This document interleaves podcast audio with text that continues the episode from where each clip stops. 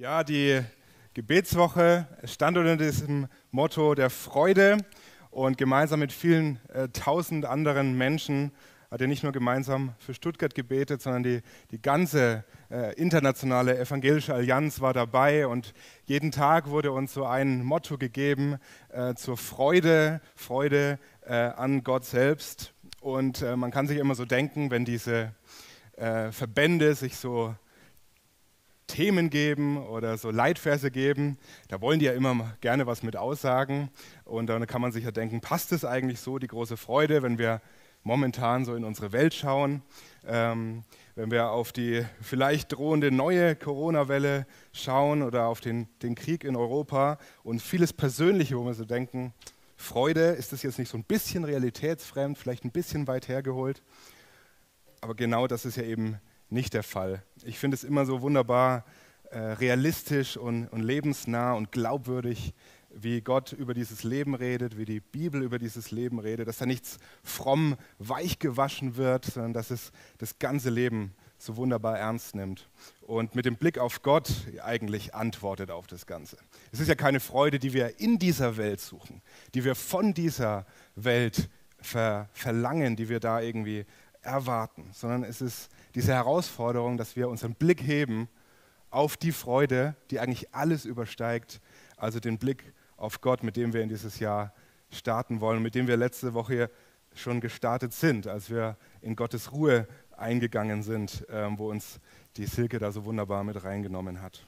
Heute also so ein bisschen da anknüpfend, der Blick auf Gott, und da war ein Aspekt aus der Gebetswoche auch Freude an Gott durch die Freude an seiner Schöpfung. Basti hat mich heute früh ein bisschen herausgefordert, als er nach draußen geguckt hat äh, und wir im strömenden Regen hier angekommen sind. Wie bringt er das jetzt zusammen äh, mit der Freude an dieser wunderbaren Schöpfung und alles wird nass und es regnet? Aber darum geht es ja eigentlich zum einen. Dadurch in allem trotzdem den guten Gott zu sehen, die Freude, die alles übersteigt, die davon nicht abhängig ist. Aber ich habe dann auch gesagt, hey, in der Bibel steht Regen ganz viel auch für Gottes Segen, ein wunderbares Bild auch dafür. Und das war so das Zeichen dann vom Herrn für unseren Start ins Jahr und für diesen Gottesdienst heute, dass er es nochmal kräftig regnen lässt. Im Grunde geht es darum, dass wir den Blick heben auf unseren Schöpfer, auf Gott selbst so wie David es dichtet im Psalm 16, du wirst mir den Weg des Lebens zeigen, vor deinem Angesicht sind Freude in Fülle. Also darum geht es, die Freude durch den Blick nach oben in allem. Und die Allianz hat einen Predigtext ausgewählt aus Apostelgeschichte 14, wo der Kontext erstmal total verrückt ist. Ähm, um den geht es auch gar nicht so viel. Der Kontext ist einfach so, dass Paulus wieder durch die Gegend zieht und eigentlich was Krasses erlebt. Im Namen Jesu heilt er einen kranken Menschen. Und jetzt kommt es zu dieser absurden Situation, dass die Leute dort in Lystra, heutige Türkei, plötzlich denken, er heilt einen Mann, das muss Gott sein. Und sie wollen ihre Priester irgendwie zusammenrufen und jetzt Opfer machen und, und diesem Paulus Opfer bringen. Sie beten ihn als Gott an und natürlich sagt Paulus sofort, stopp, stopp, stopp, er gebietet Einhalt und dann machte er es ganz, ganz spannend. Er beginnt eine kleine Predigt, er beginnt von dem lebendigen Gott zu reden. Äh, Apostelgeschichte 14, da heißt es, liebe Leute, was macht ihr da? Wir sind doch auch nur Menschen, Menschen wie ihr. Und mit der guten Nachricht, die wir euch bringen, fordern wir euch ja gerade dazu auf, euch von all diesen Göttern abzuwenden, die gar keine sind. Wendet euch dem lebendigen Gott zu, dem Gott, der den Himmel, die Erde und das Meer geschaffen hat, das ganze Universum mit allem, was darin ist. Zwar ließ er in der Vergangenheit alle Völker ihre eigenen Wege gehen, doch er gab sich schon immer zu erkennen, indem er ihnen Gutes tat. Er ist es, der euch vom Himmel her Regen schickt und euch zu den von ihm bestimmten Zeiten reiche Ernten schenkt. Er gibt auch Nahrung im Überfluss und erfüllt euer Herz mit Freude. Paulus macht so spannend hier und an anderer Stelle, wie bei seiner ganz berühmten Predigt in Athen auf diesem Marktplatz Areopag, bei Leuten, die, die keine Ahnung haben vom Alten Testament, von der Bibel, die ein ganz anderes Verständnis haben, was Religion sein könnte, wie Gott aussehen könnte. Er beginnt so beim gemeinsamen Nenner. Er beginnt bei Gottes Schöpfung. Das, was alle Menschen eigentlich eint, was alle Menschen erfassen können, da beginnt er vom lebendigen Gott zu reden. Er redet von Gott, dem Schöpfer, bei dem gemeinsamen Nenner. Dort, wo seine Zuhörer andocken können. Und er führt sie weg von ihren falschen Gottesbildern, die auch sehr, sehr klein sind, sehr, sehr menschlich sind. Götter, die selber auch Freudlosigkeit erleben und all das. Götter, die sich streiten. Götter, die im Krieg miteinander liegen. Ganz menschliche Götter. Und er sagt, das sind Götter, die in Wahrheit keine sind. Lasst mir Zeit, euch vom wahren, vom lebendigen Gott zu erzählen, der nicht Teil dieser Welt ist, sondern der der Schöpfer ist, der über allem steht, der größer als alles ist und der alles, alles, alles in der Hand hat. Paulus will seine Zuhörer zur Freude führen und er beginnt damit, indem er über die Schöpfung spricht. Und da können wir ein bisschen andocken, ähm, wenn wir einen Zugang zu Gott möchten. Wir können die Schöpfung, das Werk Gottes, nicht vom Schöpfer trennen. Genauso wie wir einen leidenschaftlichen Handwerker sehen, einen leidenschaftlichen Künstler, der sein ganzes Herzblut reinsteckt in sein Werk. Ja, da gibt er was von seiner Identität rein. Und genauso ist die Schöpfung nicht zu trennen vom Schöpfer selbst. Und wenn wir uns freuen an der Schöpfung, staunen über die Schöpfung, dankbar sind für die Schöpfung, dann sind es Gebete, dann, dann sind wir dankbar am Schöpfer, dann loben wir dadurch und ehren wir dadurch den Schöpfer. Aber er führt uns durch seine Schöpfung eben zur Freude. Warum? Zum einen, weil er sich selbst darin zeigt und offenbart. Das schreibt Paulus hier, predigt Paulus hier auch. Im Text heißt es, er hat sich selbst nicht unbezeugt gelassen.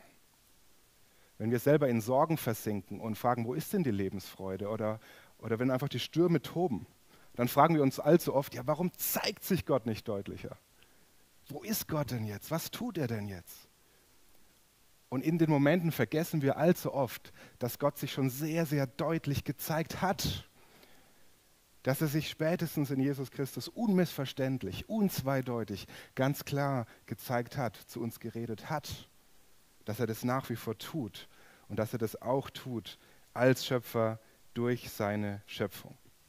In der Theologie unterscheidet man manchmal so diese zwei groben Arten, wie Gott denn eigentlich sich zeigt, sich offenbart ist einmal so dieses ganz so sozusagen Spezielle, die spezielle Offenbarung. Er tut Wunder, er spricht durch sein Wort, durch Jesus Christus selbst, durch Propheten. Ganz konkret. Aber da gibt es auch die natürliche, die allgemeine Offenbarung. Gott ist erfahrbar in dieser Welt, in der Natur, in der Schöpfung. Auch das ein Zugang, wie Gott sich zeigt, zu uns spricht. Und so kann uns der Blick der Schöpfung auch direkt zu Gott führen. Wir sehen das immer wieder auch bei Leuten, die über die Schöpfung forschen, die nachdenken, große Wissenschaftler. Ein ganz bekannter früherer Atheist, Anthony Flew, der hatte zum Beispiel immer so einen, einen großen Leitvers seines Lebens. Es gibt keinen Gott. Und damit ist er fast schon auf Mission gegangen und hat Werbung dafür gemacht. Es gibt keinen Gott. Aber er ist von diesem Staunen über die Schöpfung, von diesen Fragen nicht losgekommen diese Schöpfung, die, diese Welt, diese Umwelt, diese Werke, die er betrachten konnte, die haben ihn nicht losgelassen. Und er ist dann später, eigentlich schon gegen Ende seines Lebens, über diese Fragen gläubig geworden und hat dann ein neues Buch geschrieben, wo extra im Layout es so durchgestrichen war und es trägt den Titel There is a God. Es gibt einen Gott.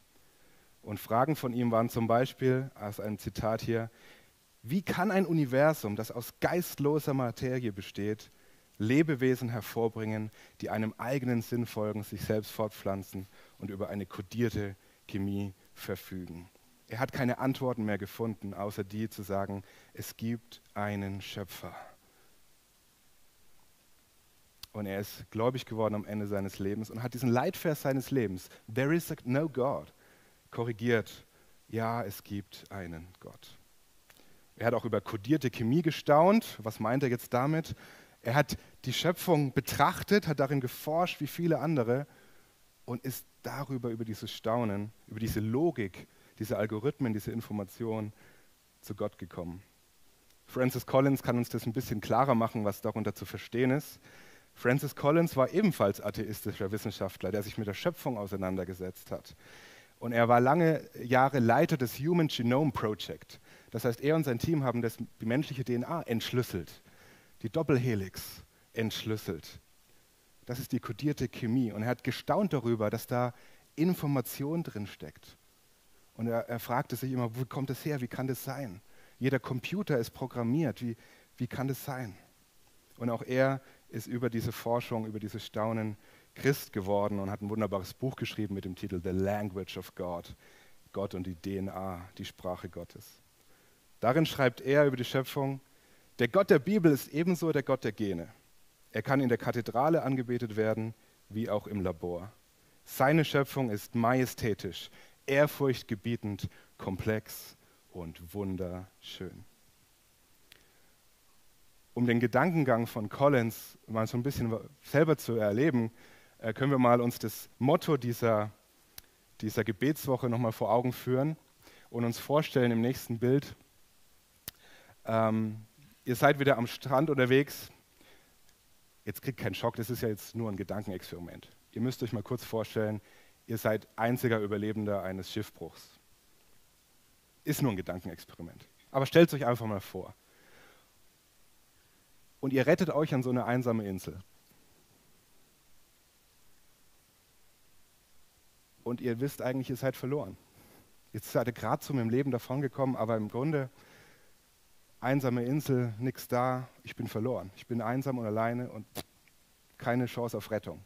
Handy ist nass geworden, keine Chance. Aber du gehst niedergeschlagen vielleicht mit dem Kopf nach unten am Strand spazieren und entdeckst plötzlich das im Sand. Diese drei seltsamen Buchstaben. Joy. Und jetzt unterstelle ich euch mal was. Ich unterstelle euch jetzt, dass ihr nicht denkt, wow, wow, was für ein Zufall, wie der Wind und die Wellen genau im gleichen Moment, genau in dem Moment, wo ich hier da bin, diese Sandkörner genauso formt, dass zufällig diese Buchstaben in genau dieser richtigen Reihenfolge entstehen, dass ich das Wort Joy lesen kann. Also ihr könnt hinterher euch beschweren bei mir, wenn ich euch das zu Unrecht unterstellt habe. Ich unterstelle euch aber, dass ihr in einer Millisekunde sofort wisst, Halleluja, ich bin gerettet. Ich bin gerettet, weil ihr es sofort wisst, hier war jemand, hier ist jemand, ich bin nicht alleine. Es gibt jemanden hier, der mit mir ist, der das als intelligenter Geist mit einem kleinen Stöckchen in die Erde, in den Sand geschrieben hat. Drei Buchstaben und du weißt sofort, du bist nicht allein. Hier war jemand. Und was Collins so faszinierend fand, dass in jeder einzelnen Zelle deines Körpers nicht drei Buchstaben versteckt sind, sondern drei Milliarden Buchstaben, Basenpaare, dieser Code der DNS.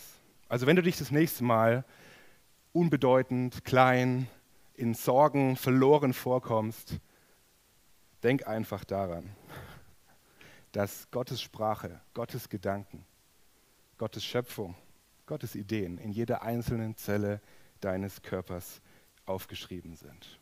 Und plötzlich wird dieser große, abstrakte Gedanke vielleicht vom, vom Gott, der das All erschafft, das Universum, der Schöpfer, plötzlich ganz persönlich, relevant, nahbar wie hat Paulus es formuliert, das ganze Universum mit allem, was darin ist. Auch wir sind Teil dieser Schöpfung. Dankbar dürfen wir sein für dieses Leben, für dieses Wunder, wenn wir auch uns selbst und dieses Leben betrachten, dass wir überhaupt da sein dürfen und staunen dürfen, uns diese Gedanken machen dürfen, nachfragen dürfen. Du bist Teil dieser wunderbaren Schöpfung. Dein Leben ist Absicht. Das muss man sich doch immer mal wieder sagen. Es ist gut. Und siehe, es war sehr gut. Und durch diese Dankbarkeit an diesem Leben, an dieser Schöpfung, ehren wir den Geber der guten Gaben, ehren wir den Schöpfer selbst.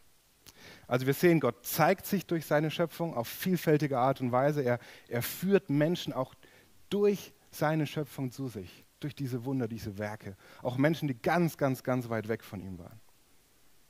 Das sehen wir übrigens auch, vielleicht darf ich das kurz sagen, jetzt haben wir zwar gerade Weihnachten hinter uns, ähm, du kannst dich auch beschweren und sagen, jetzt ist Januar und er redet schon von Weihnachten, ist ja immer eine Frage von der Perspektive.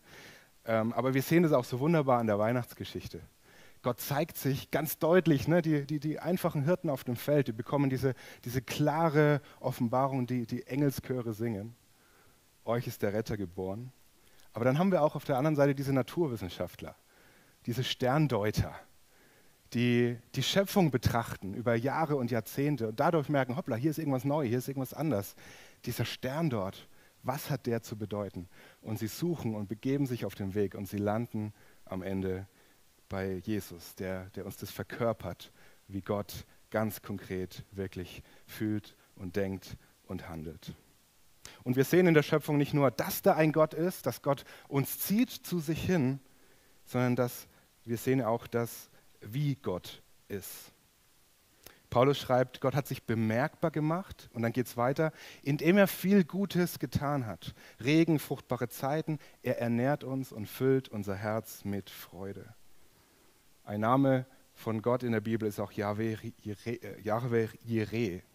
Gott, der, der uns sieht, Gott, der vorhersieht, Gott, der sich sorgt, kümmert, der versorgt. Gott ist ein Gott, der handelt. Gott der Schöpfer heißt nicht, dass er am Anfang alles mal angestoßen hat, wie bei so, einem, bei so einer großen Dominoschlange, und dann, dann schaut er so zu, was so passiert und lehnt sich zurück. Gott kümmert sich um seine Schöpfung. Er, er handelt an seine Schöpfung. Er erhält diese Schöpfung am Leben. Er versorgt und er handelt. Und das darf uns absolut dankbar machen. Das darf uns zur Freude führen. Auch wenn wir in vielen Bereichen, wenn wir den Blick nach unten, mit dem Blick nach unten gehen, wenn wir in diese Welt schauen, oft Momente haben, wo wir uns Sorgen machen, wo diese Freude irgendwie überdeckt ist. Aber dann gilt es, diese Dankbarkeit wiederzufinden und diese Freude, weil der Gott über allem steht und alles in der Hand hat. Gott schenkt uns durch seine Schöpfung und Versorgung Dinge, an denen wir uns freuen sollen. Wir sollen seine Gaben genießen. Paulus schreibt an Timotheus, alles, was Gott geschaffen hat, ist gut und nichts ist verwerflich, was mit Danksagung empfangen wird. Die Schöpfung zeigt uns, dass Gott ein guter Vater ist, ein Versorger ist, alles, was wir wirklich brauchen, ist da. Und ein weiterer Aspekt davon, ähm, den drückt C.S. Lewis einmal so aus, damit wir als begrenzte Wesen den Erhabenen begreifen können, drückt er seine Herrlichkeit in vielfältigen Formen aus, in Sternen, Wäldern, Gewässern, Tieren und in Körpern der Menschen. Die Vielzahl der Sterne, die Größe der Berge, auch da redet Gott zu uns und teilt sich mit ich frage mich oft, was hätte ich eigentlich für, für Worte, für Vokabeln, für Ideen für meine Gebete. Ähm, ich ertappe mich ja ganz oft selber dabei, dass ich Gott auch gedanklich viel zu klein mache.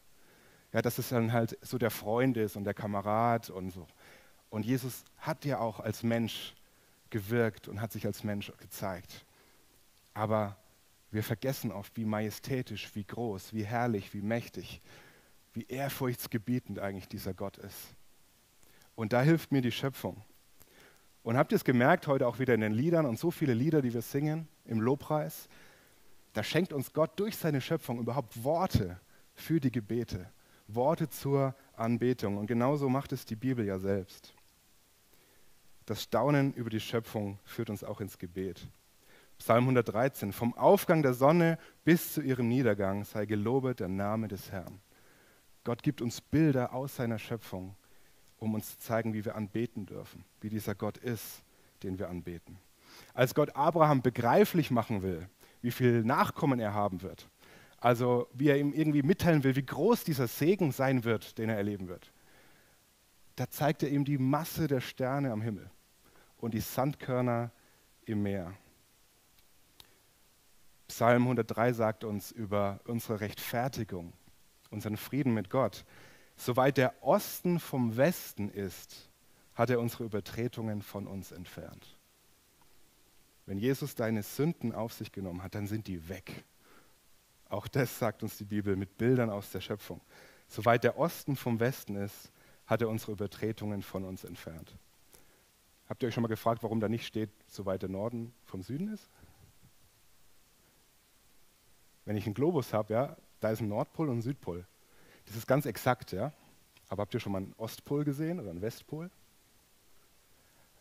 Vom Nordpol zum Südpol kann ich mit einem Flugzeug reisen, 20.000 Kilometer, dauert einige Stunden, aber es geht. Da kann ich meine Sünden wiederfinden. Aber die Bibel sagt, so weit der Osten ist vom Westen. Das ist undefinierbar weit weg. Da komme ich nicht dahinter.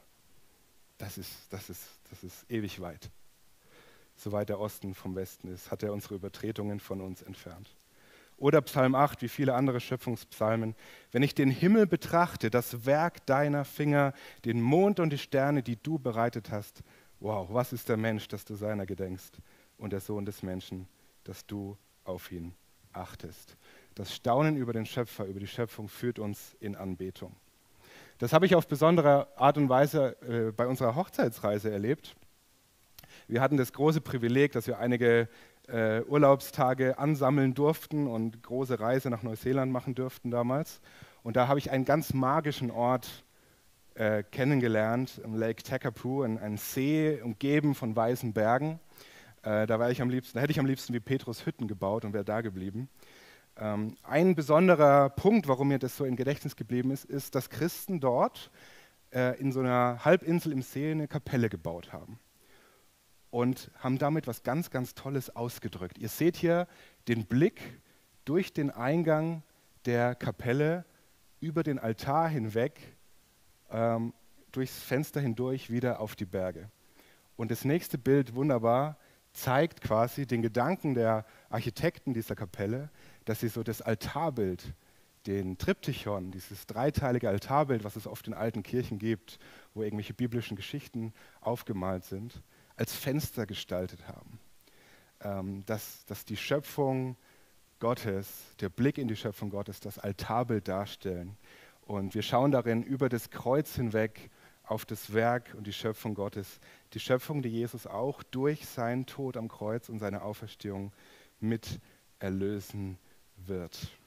Und dann ist nicht so ganz deutlich zu sehen, aber unten hängt hier noch so ein Schild ähm, mit dem Titel This is a place of worship. Äh, das ist ein Ort des Gebets und der Anbetung und des Lobpreises. Ähm, und das ist für mich auch die Schöpfung. Ich kann die Schöpfung auch, die Kathedrale der Schöpfung, als diesen Ort wahrnehmen. Vielleicht bewusst meine Schuhe ausziehen und sagen, dieser Boden ist heilig. Das ist das Werk deiner Hände. Gott ist der Schöpfer, der uns gute Dinge gibt. Und die Schöpfung zeigt uns auch, Gott ist treu. Gott ist treu, er ist der Unveränderliche. Wir können uns auf ihn verlassen. Er verspricht nach der Sintflut, solange die Erde steht, soll nicht aufhören Saat und Ernte, Frost und Hitze, Sommer und Winter, Tag und Nacht. Also jeden Morgen, wenn die Sonne aufgeht, redet Gott zu uns. Jeden Morgen, wenn die Sonne aufgeht, sehen wir, dass sein Wort steht und wahr ist. Und ja, er kümmert sich, er erhält, er sorgt für uns. Vielleicht hilft dir das weiter. Jedes Mal, wenn du schwitzt oder frierst, erlebst du eigentlich einen Beweis dafür, dass Gottes Wort wahr ist, dass er sich kümmert, dass diese Erde weiter besteht, dass er alles in der Hand hat. Und deswegen haben wir diesen Grund zur Freude, die alle kurzfristige Sorge übersteigt und wo wir in jeder Sorge, in jedem Moment des Alltags unseren Blick heben dürfen und Dinge finden können an Gott, in Gott, für die wir dankbar sind, an denen wir uns freuen dürfen. Und der letzte Gedanke, schon ein bisschen symbolisiert mit diesem Bild von dem Kreuz vor der Schöpfung, wie sehr sich Gott eigentlich mit seiner Schöpfung identifiziert, eins macht, das sehen wir ja nicht zuletzt darin im Leben von Jesus Christus selbst. Als Jesus Mensch wird, macht er sich Teil seiner Schöpfung. Wir sehen ganz eindeutig, er kümmert sich darum. Wir sind es ihm wert. Er sorgt sich darum. Er vermehrt das Brot. Er läuft über dem Wasser. Er heilt Kranke und weckt Tote auf. Er verwandelt Wasser in Wein. Und bei seiner Geburt wird es in der dunklen Nacht plötzlich taghell. Jesus ist ganz eng verbunden mit seiner Schöpfung. Er zeigt sich als Herr über seine Schöpfung. Und ihm, ihm wird, der Schöpfer ganz klar sichtbar. Er kümmert sich um dich und mich und um diese Welt. Und ja, nicht alles in dieser Schöpfung, so realitätsnah wollen wir auch sein. bringt uns zum Staunen und Fröhlichsein. Auch die Schöpfung leidet mit an der Sünde dieser Welt, an der Trennung von Gott. Und wir leiden mit der Schöpfung. Bei seinem Tod am Kreuz sehen wir auch das. Da bricht am helllichten Tag Sonnenfinsternis ein und die Erde bebt. Die Schöpfung trauert. Aber das ist eben nicht das Ende. Der Sturm tobt und raubt die Freude, aber Jesus stillt den Sturm. Und Jesus steht von den Toten auf. Und die Bibel verspricht uns, dass diese ganze Welt mit uns vom Tod erlöst wird. Gott wird alles neu machen. Und siehe, es wird sehr gut sein. Und das hat David ganz, ganz fest geglaubt, dass wir als erlöste Geschöpfe in der erlösten neuen Schöpfung Gottes nicht nur wissen irgendwie, wie Gott ist oder dass uns diese Schöpfung auf Gott hinweist, sondern dass wir ihn selbst sehen werden, den Schöpfer selbst. Als er Psalm 16 gedichtet hat, und ich lese es nochmal vor. Du wirst mir den Weg des Lebens zeigen. Vor deinem Angesicht sind Freuden in Fülle. This is a place of worship. Und da machen wir genau weiter.